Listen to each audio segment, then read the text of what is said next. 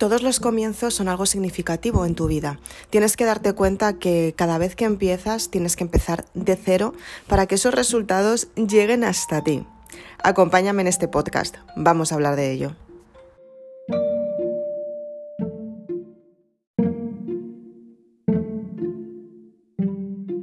¿Cuántas veces has querido empezar algo nuevo y de repente, wow, has dicho, quizás sea demasiado difícil. Eso nos pasa a todo el mundo, no eres la única que lo piensas. Tienes que darte cuenta que efectivamente todos los cambios son progresivos. Y cada vez que eliges cambiar algo en tu vida, en primer lugar, tienes que cambiar tu mentalidad, que es la parte material. la mente rechaza cualquier tipo de mm, novedad que la puedas dar, simplemente porque muchas veces se siente desprotegida ante un cambio y tienes que darte cuenta que cada vez que necesitas algún cambio en tu vida, tú empiezas a, sentirse a sentirte en zona de confort, te empiezas a sentir como que te aburres, ¿no?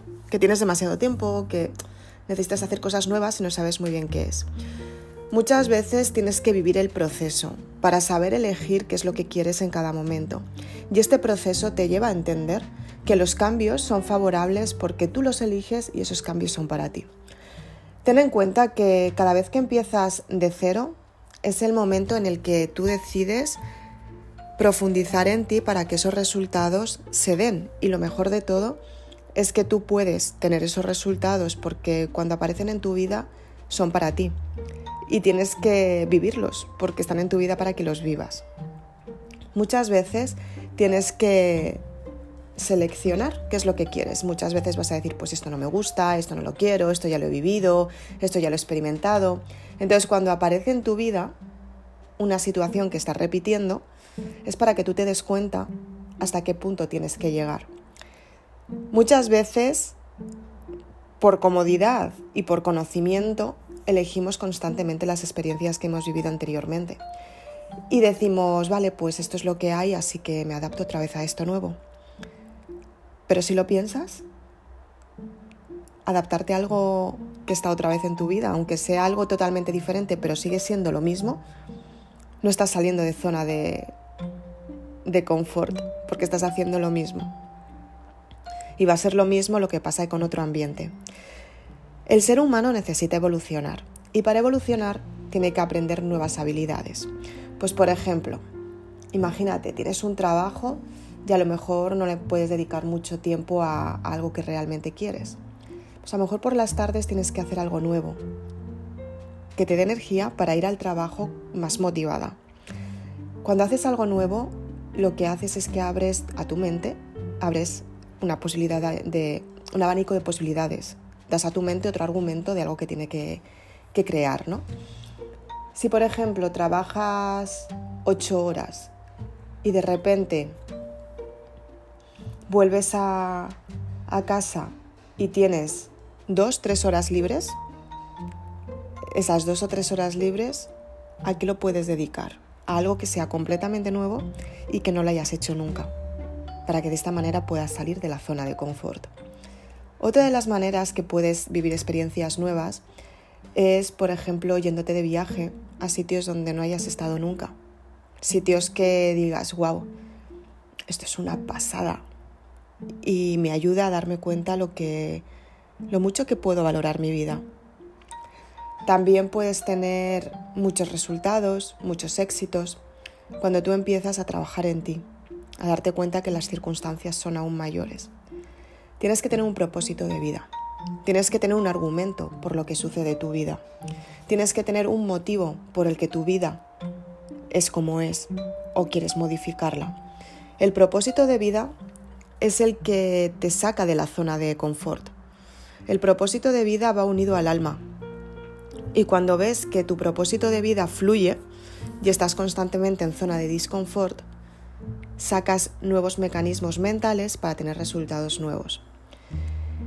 Y lo mejor de todo es que durante estos resultados, si por ejemplo necesitas tener otras habilidades, otros trabajos, otras formaciones, otras experiencias para llegar hasta donde quieres, las vas a crear y las vas a tener y van a aparecer para ti.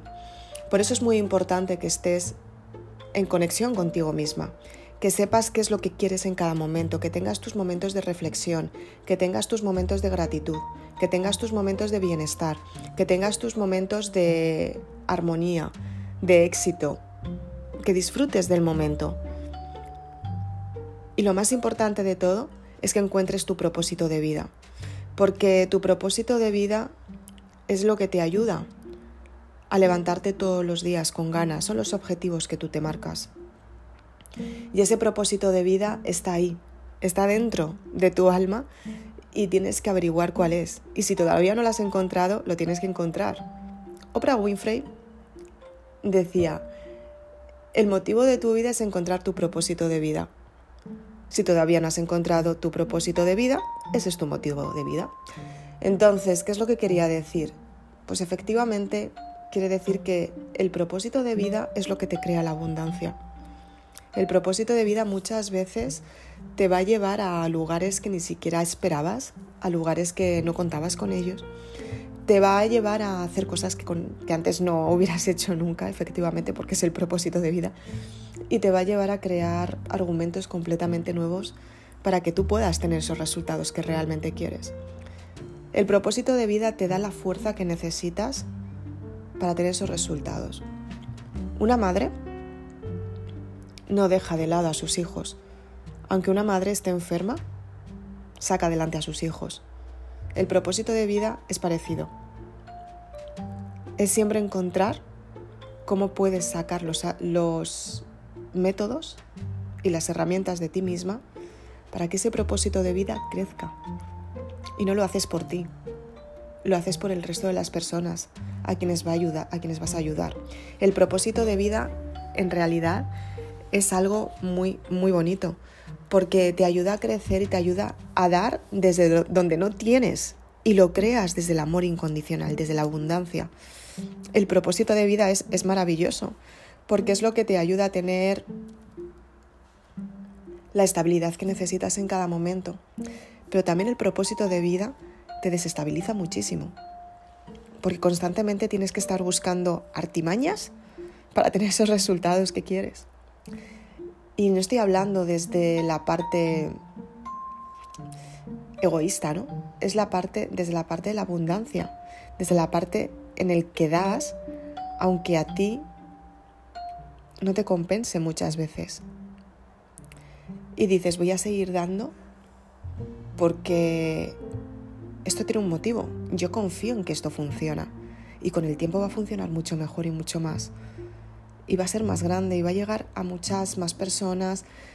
El fin del compromiso es dar para, es dar para contribuir con el mundo, es aportar valor al mundo desde la abundancia. Y para crear abundancia tienes que buscar la herramienta que necesitas para que esa abundancia se dé.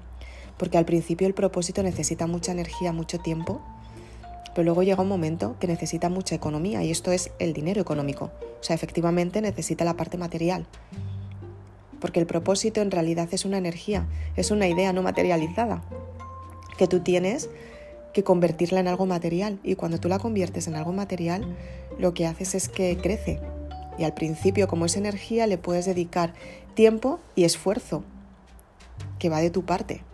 Pero llega un momento en el que le tienes que dar inversión para que crezca, porque es la parte material y necesitas que fluya y que llegue a donde tú quieres. Lo tienes que dirigir. Entonces, ¿qué es lo que tienes que hacer para que este propósito de vida crezca? Tienes que elevar tu energía, tienes que estar al 100%, tienes que conseguir esos resultados que realmente quieres, tienes que hacer lo posible por conseguir el éxito, tienes que hacer